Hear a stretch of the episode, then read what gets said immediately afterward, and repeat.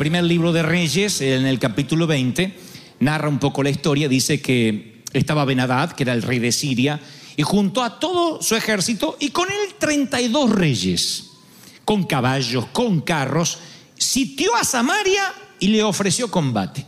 Alguien que, que sale a combatir en los tiempos de infantería, en los tiempos de guerra que estamos hablando, y que busca 32 reyes para colisionarse, no viene a tener un tiempo de tregua. No viene a ver si nos llevamos bien. Alguien que viene con 32 reyes viene a pelear, viene a arrasar la ciudad. Y de todas las historias eh, bélicas que me encuentro en las escrituras, puede que esta sea la más eh, despareja, puede que esta sea la más eh, arbitraria, porque de pronto hay 32 reinos, 32 ejércitos contra uno solo, contra un hombre que está con su ejército, claro, tiene su, eh, su capacidad militar, pero no puede contra 32. Así que este envía mensajeros a la ciudad, a Acab, que era el rey de Israel, y le dice, mira, este- noten qué, qué tupé tiene el hombre. Fíjense la- la forma que tiene de hablar. Porque le envía una carta documento donde hace un reclamo completamente arbitrario, leonino, no, no da lugar a negociaciones. Le manda esta carta documento. Oigan esto. Escúchame, tu plata y tu oro son míos. No es que vamos a negociar, son míos. Hasta ahí, bueno, si te atacan, si llevan lo económico. Y tus mujeres son mías. Alguno dijo, aleluya, entre el pueblo de Israel dijo, me las. Tus hijos hermosos son míos. No quiero feos. Fíjense que dijo tus hijos hermosos. No me mandes al feo. Me llevo la, la- la que está ahí fea, no la quiero. Y el rey respondió, el rey de Israel. ¿De qué se imaginan que responde el rey de Israel? A un tipo que le dice, me voy a llevar tu oro, tu plata, tus hijos, mujeres. ¿Qué debería responder un rey por dignidad, aunque sea?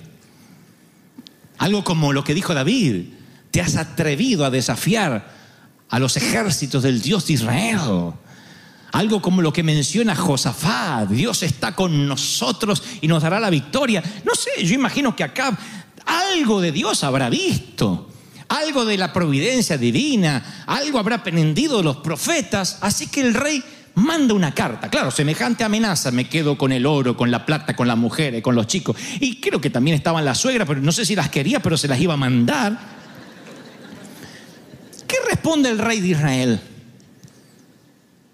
Como tú digas, Señor mío, yo soy tuyo.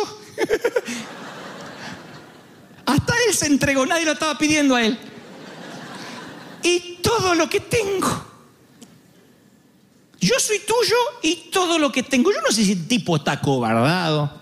Si le dijeron que son 32 ejércitos, pero por un tema de dignidad. Yo soy tuyo y todo lo que tengo. Y cuando oigo y leo estas palabras, me pregunto si este rey no tendrá el síndrome que muchos tenemos ante la ante vernos rodeados por el enemigo, cuando sentimos literalmente que se nos acaban las fuerzas.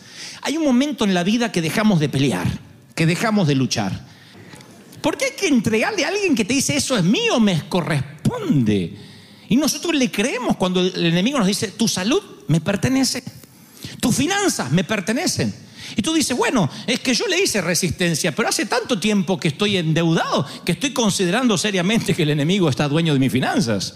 Hay tanto tiempo que en casa se respira un ámbito de, cuadrilátero de boxeo, de, de tedio, de aburrimiento, de pelea, que considero seriamente que Satanás está entronizado ahí. Así que yo no lucho más, no peleo más. Y cuando bajas los brazos, ya tienes la mitad de la batalla perdida.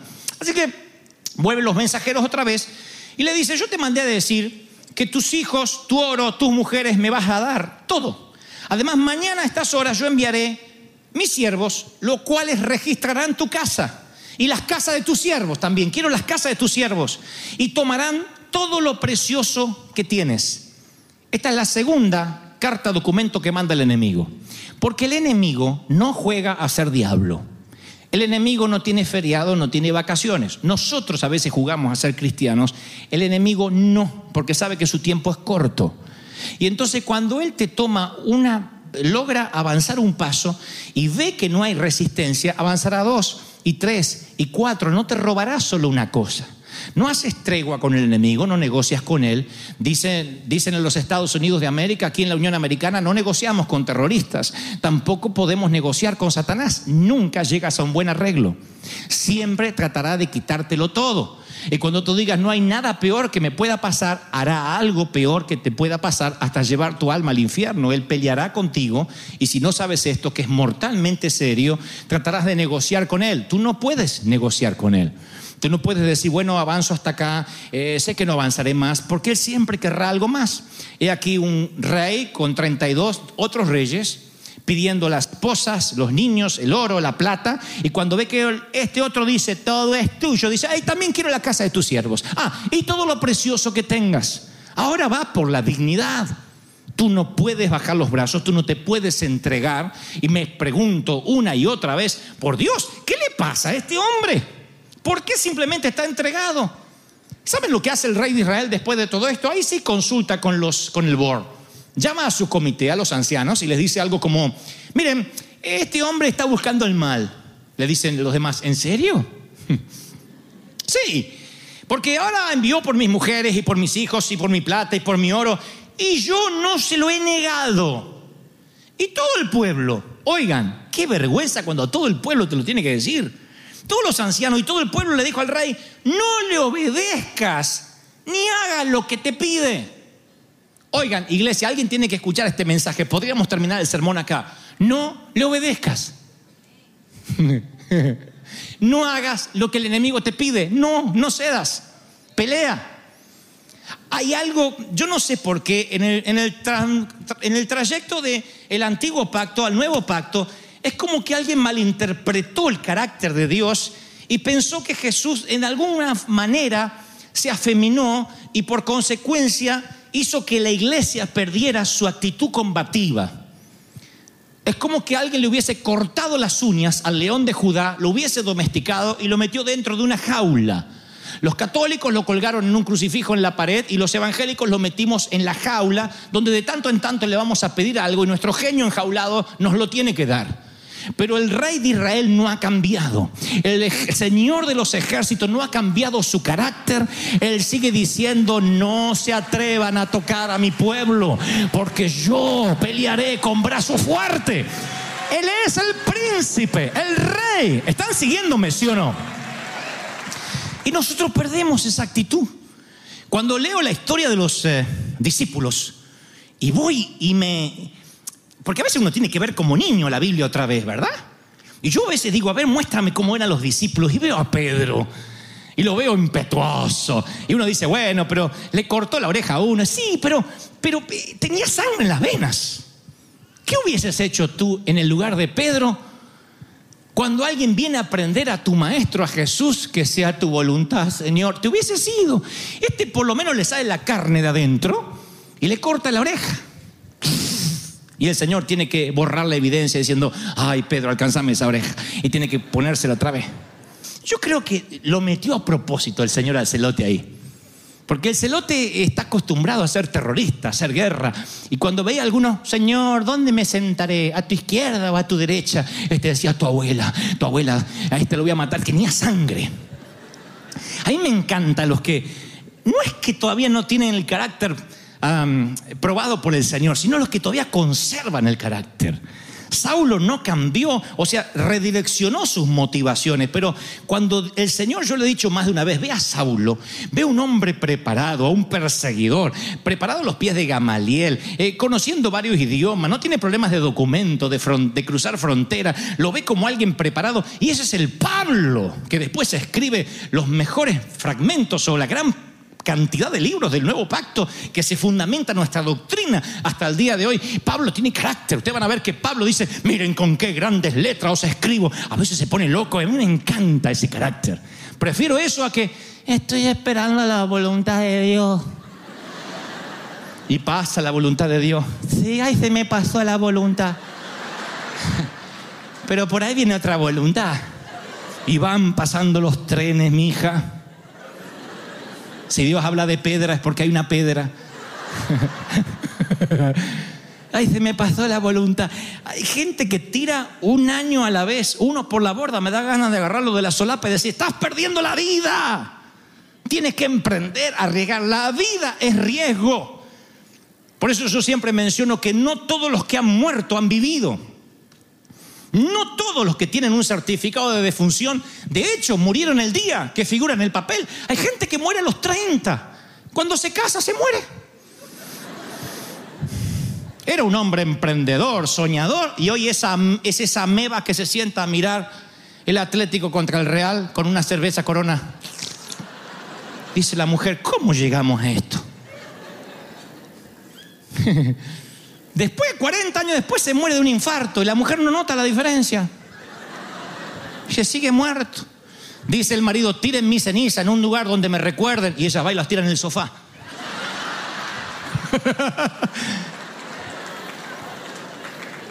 es estar vivo lo que genera que el infierno tiemble, que el infierno se preocupe. Si no tomas una actitud pasiva, donde siempre te están invadiendo. Nadie nos enseñó a vivir la victoria de que el Señor lo hizo en la cruz del Calvario. Hay que tomar esa victoria, decir, yo no peleo con vencidos, yo no me enfrento a Satanás, yo soy la peor pesadilla del infierno. Él no lo es, yo lo soy para él, soy una espina clavada en su talón. Alguien tiene que decirme amén. Y el pueblo le dice al tipo, no le hagas caso, ¿cómo le vas a dar a las mujeres los niños? Imagínense, las propias mujeres del rey, y, viejo, ¿me vas a entregar? Y te está pidiendo. Y no vas a pelear, son 32 reyes. Y le vas a entregar a los hijos, y sí, porque yo le dije que soy, yo soy de él, yo no tengo nada para hacer. Bendito sea Dios que levanta un profeta siempre. Gloria a Dios por los profetas que se levantan. Y cuando hablo de profeta no son gente que anda con los, eh, los ojos dados vuelta ni gritando enajenadamente, sino que trae una palabra direccional. Una palabra que te reconforta. Una palabra que dice, a ver si nos entendemos. Provocar la paz no es lo mismo que mantenerla. Provocar la paz no es lo mismo que mantenerla. Mantener la paz es meter el problema debajo del tapete y decir, prefiero paz antes que tener problemas. Pero estás teniendo un problema, nada más que no lo quieres ver. Para provocar la paz a veces hay que hacer guerra, si no, no hay paz. La paz no se consigue solo diciendo me callo la boca para no generar problemas. A veces hay que provocar, decir hasta acá llegué. Tus derechos terminan donde comienzan los míos. Eso es en la vida, no solo con el diablo, con el enemigo. Uno, uno va por la vida y ofrece su, otra mejilla, hace la milla extra, pero eso no significa que seamos pusilánimes por la vida y nos dejemos estafar y no, no miremos bien lo que vamos a firmar y no, no consultemos con letrados, con notarios, con abogados antes de hacer un negocio, porque uno tiene que provocar la paz. Puedes que pierdas la paz por un mal negocio y después le vayas a reclamar al Señor, Señor, devuélveme la paz. Y el Señor dice, Sonso, ¿por qué no consultaste? ¿Por qué pusiste la firma? ¿Por qué te metes en un crédito que no puedes pagar? ¿Por qué compras una casa más cara de la que puedes sostener? Un auto que no puedes mantener todavía. Es que me robó la paz, las cuotas. Y te hubieses pensado. A veces para provocar la paz hay que meterse en el claro de la jungla, reagruparse, inspeccionar los daños, ver cómo vamos a seguir. Ese es el principio de la sabiduría, mis queridos. Saber qué puedo y qué no puedo. Aprender hasta dónde puedo llegar y qué no puedo llegar. Es el tiempo de sembrar, tiempo de cosechar. Lo que dijo el proverbista es saber cuándo puedo y cuándo no puedo. Lo que te define y califica son las decisiones que tomes en la vida. Cuando viene un sinvergüenza a decirte todo lo que tienes es tuyo, se lo das, eso te hace necio, aunque tengas un diploma de juez de la nación. Uno tiene que cuidar lo que Dios nos da. ¿Cómo lo cuidamos? ¿Cómo lo protegemos? Generando un cerco, diciendo, no, yo voy a pelear. Tienes que pelear por lo que amas. Tienes que pelear por tus esperanzas. Tienes que aprender a pelear por la justicia. Ahora, viene el profeta, vino acá, a este, yo soy tuyo, ¿se acuerdan? Bueno, le dice, así ha dicho Dios. ¿Tú viste esta multitud? He aquí que yo te la entregaré en tu mano para que conozcan y conozcas que yo soy Jehová. Se ve que este ya no conocía al Dios que tenía. Y respondió acá, ¿por mano de quién?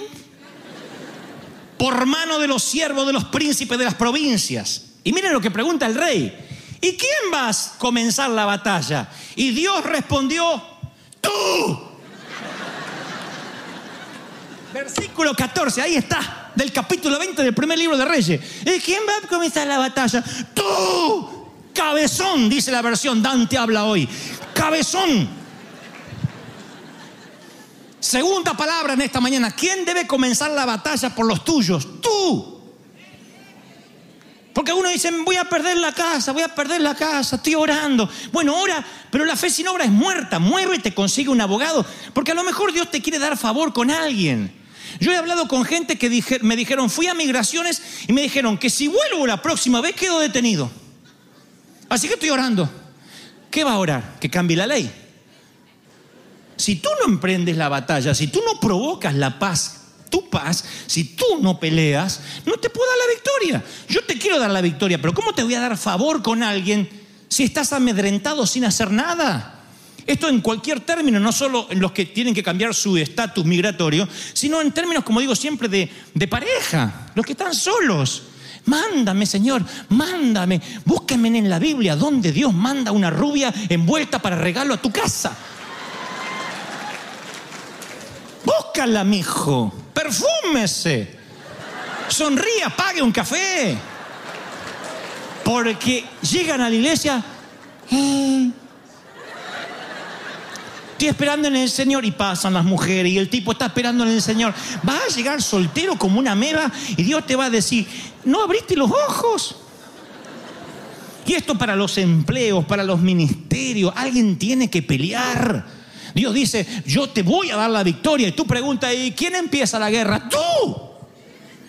Tú eres el que tienes que empezar con una actitud activa diciendo, yo voy a provocar la vida. La vida hay que provocarla.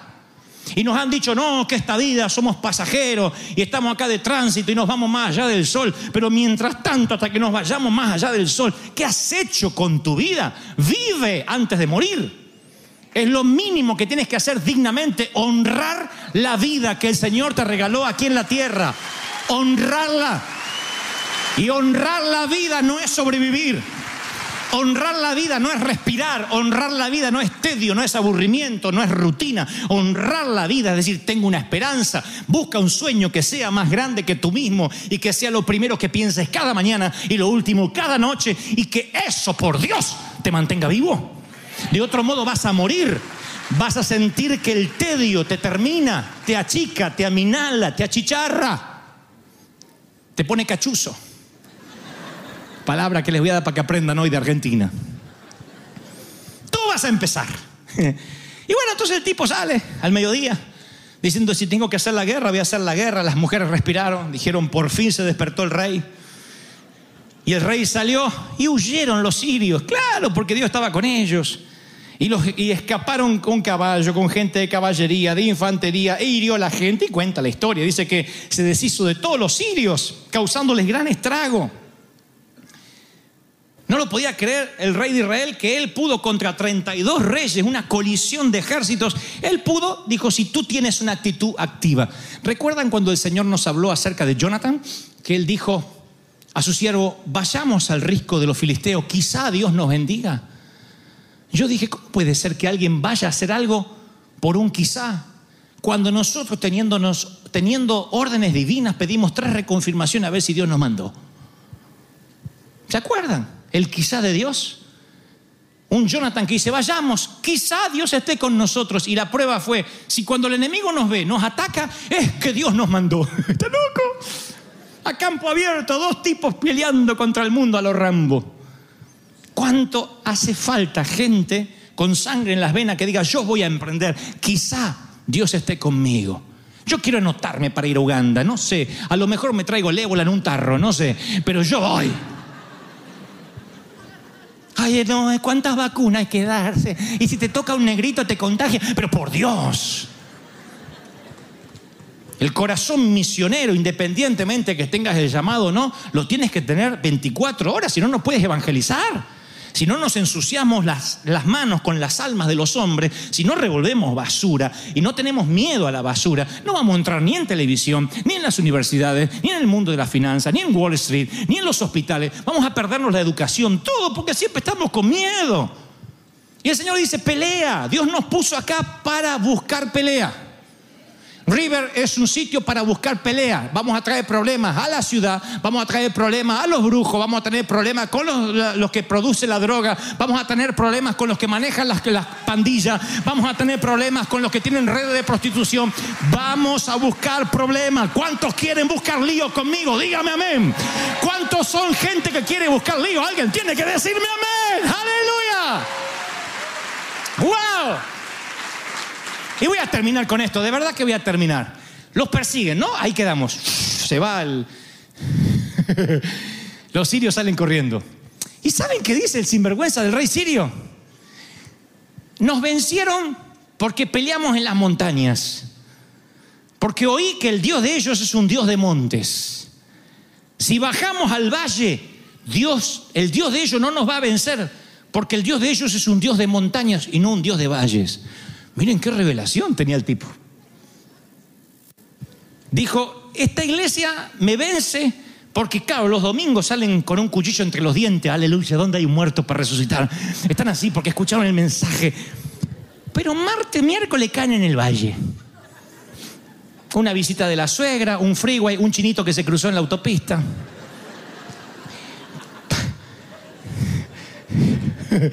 Para el jueves este lo tengo liquidado. Porque Satanás es patético, repite siempre el mismo modus operandi. Con Dios uno nunca puede saber con qué va a salir porque Dios nunca deja de crear. Siempre está creando batalla, no repite ni una batalla igual a la otra. A uno le manda poner cántaro dentro de las teas, a, Gedeón, a Josafat le manda cantar, al otro dar siete vueltas. Dios siempre cambia, los tiene locos los enemigos. Vieron que Dios le decía a los profetas, vete para allá, sube al monte. Los confundía a los tipos allá abajo hasta que no les llega la información. No sé si no anda el wifi, no sé, pero son pocos.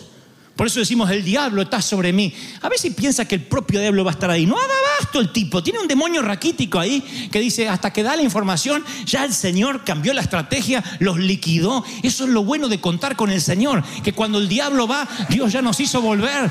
Y Dios dice, mis estrategias son mayores, más grandes. ¿Cuántos reciben esta palabra? Ah, y no, no provoques a Dios. Porque cuando provocas a Dios, ah, si te metes conmigo, yo me enojo hasta vino más, pero cuando Dios se enoja, Dios le habla al profeta otra vez porque lo escucha el necio este que dijo, el Dios de ellos es un Dios de montes, no es un Dios de llanura, es un Dios de domingo. Yo sé que el domingo no me le acerco. Domingo a la tarde todavía, aunque está viendo la televisión ahí, todavía no me le acerco. Lunes todavía, aunque mira, caso cerrado, pero ahí, ahí, ahí, todavía le dura el culto. Pero en la llanura, el jueves, cuando le vinieron todas las cuentas, cuando tiene que hacer los cheques y no tienen fondo, cuando se le pinchó la llanta del auto, cuando le vinieron todos los. cuando se pesó y se da cuenta que comió de más, ah, ahí viene el diablo a atacarte. Ahí es cuando viene el enemigo. Y entonces Dios, vino entonces el varón de Dios al rey de Israel y le dijo, así dijo Jehová.